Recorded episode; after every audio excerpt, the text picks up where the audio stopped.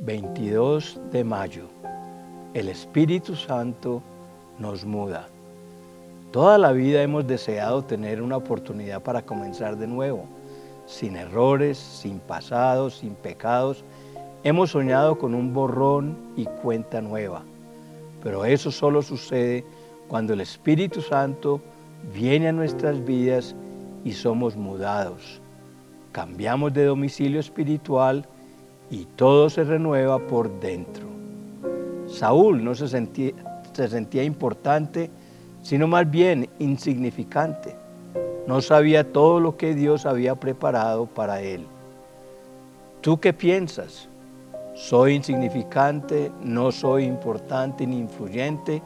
Pero estás sentado en un lugar donde nada ha sucedido por años y no tienes ni idea que las cosas alrededor tuyo están a punto de cambiar para siempre. Primera Samuel 10, 6 al 7 dice, en ese momento el Espíritu del Señor vendrá poderosamente sobre ti y profetizarás con ellos. Serás transformado en una persona diferente. Después de que sucedan estas señales, haz lo que deba hacerse porque Dios está contigo.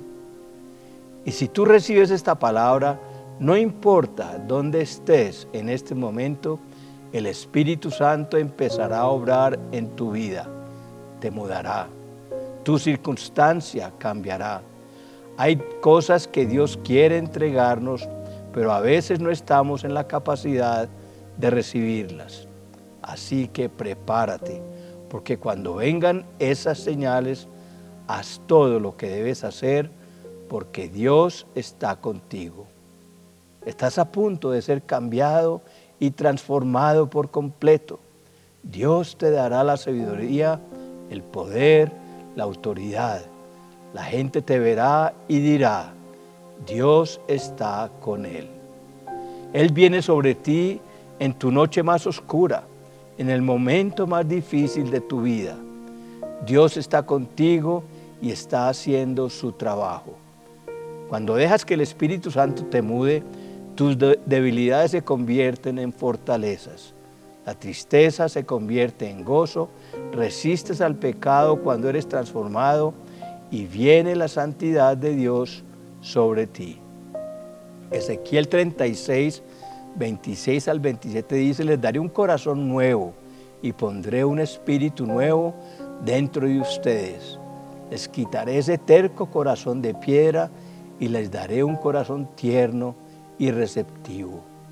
Pondré mi espíritu en ustedes para que sigan mis decretos y se aseguren de obedecer mis ordenanzas. Necesitamos que alguien nos ayude a resistir y ese es el Espíritu Santo. No hay manera de crecer sin cambiar y el mismo Dios nos ayuda en el proceso. Si no cambiamos, nunca podremos corregir nuestros errores. Así que hoy nuestra oración debe ser, Señor, cámbiame a mí antes de cambiar las circunstancias. Dios es quien cambia corazones. Dios, muéstrame tus planes.